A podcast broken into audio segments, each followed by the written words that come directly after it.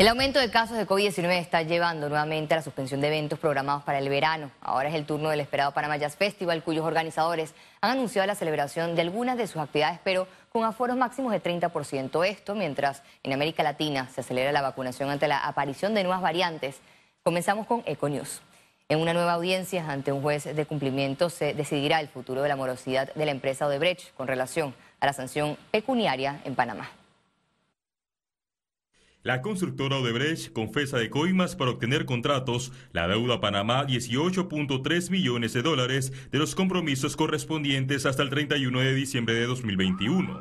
En total, de la sanción de 220 millones de dólares, la empresa brasileña solo ha pagado 52.3 millones de dólares. El problema de fondo es de dónde va a salir el dinero para pagar la multa y tenemos eh, conocimiento de que el mismo sale de los propios servicios que la empresa le brinda al Estado. O sea que el Estado en cierta medida se está pagando a sí mismo la, la, multa que impuso, lo cual también hace muy curioso el caso. Ha sido la salida más fácil para la empresa Odebrecht y la más difícil para nosotros como país-Estado, porque en efecto, como no están recibiendo dinero, pero el Estado le debe dinero a la empresa Odebrecht, ahora pues tienen otro nombre, la ley del menor esfuerzo, diría yo, que están aplicando ellos es, como tú me debes, entonces réstamelo. La fiscal anticorrupción Anilú Batista recientemente señaló que el Ministerio Público está a la espera que el órgano judicial fije la audiencia ante el juez de cumplimiento. También confirmó que en marzo de 2021 se ordenó la retención de 35 millones de dólares de pagos que debía hacer el Estado de Brecht entre 2019 y 2020, incluyendo el recargo por morosidad de 5%. Eh, la empresa debió haber quedado inhabilitada, porque eso es lo que tiene el Código Penal en el caso de que las empresas cometan eh, delitos, y este es el caso de corrupción. Eh, la empresa debió haber quedado inhabilitada, por lo cual no estaríamos en este tema de que la empresa paga la multa con trabajo. Pero no es el caso, ya es distinto, y lo que hay es que cobrar ser enérgico, el Ministerio Público tiene que ir al juez de cumplimiento como lo está haciendo. Pero puede ocurrir lo mismo que el año pasado, que el juez de cumplimiento se vio en la obligación de decir, no ha pagado, tenemos que cobrar, eh, hay un acuerdo que cumplir y el Estado te debe dinero. Te lo voy a restar o te lo voy a retener, eh, te lo voy a sacar del dinero que el Estado panameño le debe a Odebrecht. Y nos pasaremos 12 años, o 10 o 5, no sé cuántos, en esta misma mecánica, porque recordemos que este acuerdo es por 12 años. Por el caso de los sobornos de Odebrecht, 50 personas naturales y una jurídica fueron llamadas a juicio, entre ellos el expresidente Juan Carlos Varela, el exmandatario Ricardo Martinelli y sus dos hijos, Ricardo Alberto y Luis Enrique Martinelli Linares, ambos detenidos en Estados Unidos luego de confesar que participaron en la trama de blanqueo de capitales. Félix Antonio Chávez, Econius. La sombra de la pandemia recae nuevamente sobre el esperado Panamá Jazz Festival. No solo su director artístico, Danilo Pérez, dio positivo COVID-19. La organización decidió reducir los aforos de los pocos conciertos presenciales y el resto será por streaming. Estoy en cuarentena estable y motivado, pero lleno de buena vibra porque después de 19 años nuestro gran equipo trabaja incansablemente para seguir el proyecto adelante eso sí, estamos siguiendo todas las normas de salud y trabajando de la manera más eficiente con el MINSA. Primero, mantendremos nuestras clínicas y simposio de musicoterapia de manera presencial, reduciéndolas a un 80% de su capacidad de aforo. Pero, importante, estaremos haciendo un 100% de streaming por YouTube y por todas nuestras redes sociales. Los aforos de los conciertos en Teatro Ateneo se mantienen con una capacidad reducida y se pasarán por streaming. Hemos tenido que posponer el concierto al aire libre. El ministro de Salud aclaró que los carnavales para este 2022 no han sido suspendidos los carnavales por ahora para nosotros no, es un tema de, relevancia, la verdad. Estamos esperando a ver cuál es el comportamiento de la pandemia. Eh, lo, más importante para nosotros, lo que tenemos eh, entre ceja y ceja el año escolar, que es lo que queremos que comience con toda normalidad. Y en, el camino vamos viendo, pues.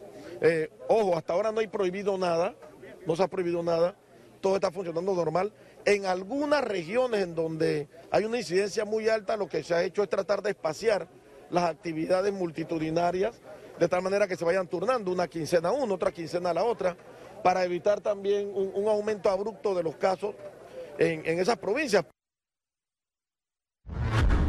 Cientos de conductores acudieron este lunes a los centros disopados habilitados por el Ministerio de Salud en la ciudad capital. El día de descanso fue aprovechado por las personas que acudieron al Estadio Nacional Rocarú y la ciudad deportiva Irving Saladino de Juan Díaz para realizarse las pruebas y confirmar o descartar contagios de COVID-19. En medio de un aumento constante de casos nuevos, las autoridades han registrado un incremento también en la cantidad de personas que acuden a los centros habilitados a nivel nacional, muchos de ellos de manera preventiva o por ser contacto estrecho de un paciente positivo. El Ministerio de Educación reportó un aumento en el porcentaje de docentes y estudiantes vacunados contra COVID-19 ante el próximo retorno a clases presenciales en marzo. Nosotros en el corte ya del día 30 de, 30 de diciembre, porque el último comparado fue el 15 de noviembre, sí hemos aumentado en la cantidad de docentes y en la, en la cantidad. Nosotros tenemos con la primera y segunda dosis alrededor de 45 mil docentes vacunados. Tenemos casi 4 mil con la primera dosis que le faltaría la segunda y estamos verificando si hay algún tipo de factor que ha estado incidiendo y sobre todo eh, habíamos cerrado el año con el 51% de estudiantes vacunados, ya estamos en el 62%. Entonces yo creo que también es el tema del apoyo que nos están dando los medios como ustedes, la divulgación, esa cercanía también con las autoridades de salud y poder generar estos espacios. La positividad de casos por COVID-19 se mantiene en 23%, sin embargo, disminuye la cantidad de pruebas realizadas por los equipos de trazabilidad. La cantidad de casos nuevos también disminuyó en comparación con los últimos días. 3.139 nuevos casos, se reportan 4 fallecidos, 13.851 pruebas nuevas, índice de positividad de 23.0%, total de vacunas aplicadas, 6.546.808 dosis. Una nueva reforma a la ley de facturación electrónica podría ser discutida en este periodo legislativo. El proyecto para modificar la ley de facturación electrónica fue presentado por la diputada Zulay Rodríguez en medio de más de tres demandas de inconstitucionalidad interpuestas en la Corte Suprema de Justicia. El Colegio Nacional de Abogados exigió a la Asamblea Nacional iniciar el debate en la Comisión de Economía y Finanzas. ¿Qué nos preocupa a nosotros? Primero, que esto fue una ley que no contó con un control constitucional previo en cuanto a la redacción. Eh, básicamente se genera la ley y posteriormente a la ley las autoridades del gobierno entonces dicen, bueno, vamos a sentarnos a revisar. Los juristas afirman que existe una desconexión entre el gobierno y la constitución política. En ese sentido, pues sí es importante aclarar a la población en general que nosotros no tenemos eh, ningún tipo de negación al pago de impuestos eh, siempre y cuando se haga pues en el marco de lo establecido en la Constitución y la ley. ¿Qué nos preocupa a nosotros en cuanto al artículo 17, que hubo una omisión por parte de las autoridades del Estado? El abogado Ernesto Cedeño recomendó exceptuar a las profesiones liberales como la abogacía de la ley 256. No es que haya oposición a pagar los impuestos, todo ciudadano debe pagar impuestos, sino es la forma inconsulta, impositiva y en donde la misma estructura establece que uno debe expresar las generalidades de la persona a la cual uno está facturando y va a entrar una base de datos. De alguna u otra manera no está llevando un mensaje de transparencia. Como medida de rechazo, esta semana anunciaron protestas a nivel nacional en todas las sedes de la Dirección General de Ingresos. Félix Antonio Chávez, Econius.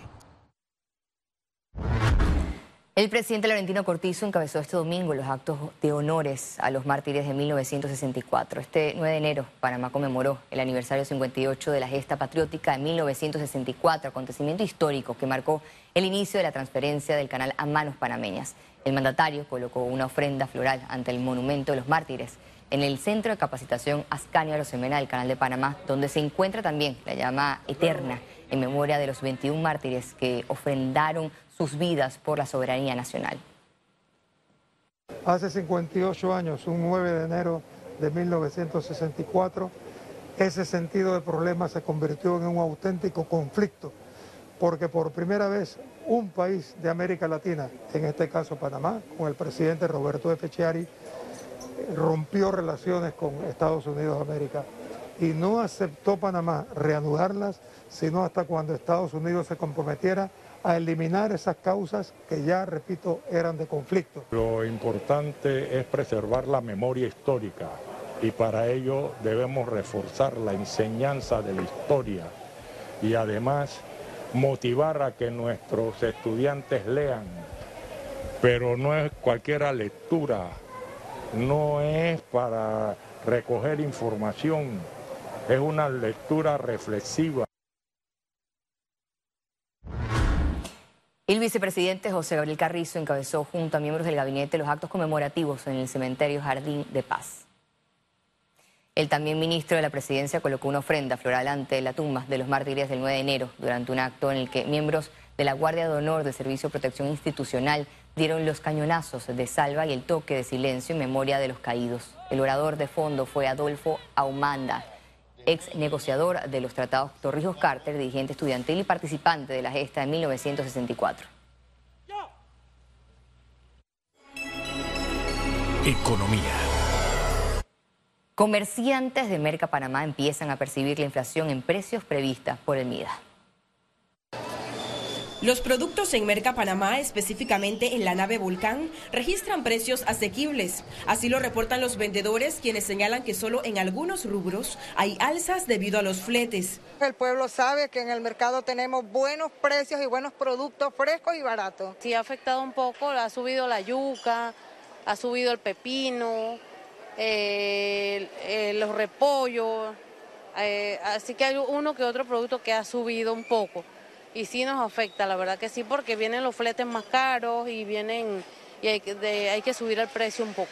Entre los productos más buscados están la papa a 70 centavos la libra, pepino a 50 centavos la libra, la yuca a 40 centavos, tomate a 70 centavos, la libra de ají rojo a un dólar y la de ají verde a 80 centavos, la lechuga a un dólar, la zanahoria, la cebolla, el apio y el otoe a 70 centavos la libra respectivamente y la libra de ñame diamante a 40 centavos la libra. Si hay abastecimiento de vegetales, todo, todo está barato. El problema es que no vaya a haber un abastecimiento, ahí sí tenemos problemas. Cuando entra muy poca mercancía al mercado, ahí se encarece. Estas variaciones en los precios de productos agrícolas se dan luego de las declaraciones del ministro de Desarrollo Agropecuario Augusto Valderrama, quien prevé una inflación de entre 3.5 al 4% en los productos en los próximos meses. Ciara Morris, Econews.